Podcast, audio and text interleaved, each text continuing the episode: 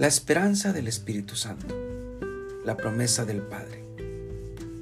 Hechos capítulo 1, verso 4 y 5. Una vez, mientras comía con ellos, les ordenó, no se alejen de Jerusalén, sino esperen la promesa del Padre, de la cual les he hablado. Juan bautizó con agua, pero dentro de pocos días ustedes serán bautizados con el Espíritu Santo. Una promesa hecha para el cumplimiento inmediato comía con ellos, una relación tenía nuestro Señor Jesucristo con sus discípulos, pero les ordena diciendo, les ordeno no alejarse de Jerusalén, sino que esperen. Les dice dónde y les dice lo que van a hacer. Van a esperar y van a esperar en Jerusalén, porque ahí va a salir la promesa.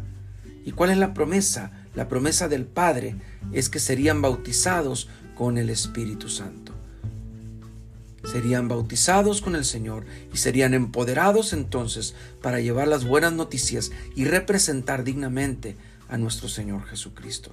Así nosotros necesitamos estar llenos del Espíritu para poder cumplir el plan perfecto que el Señor tiene para nuestras vidas.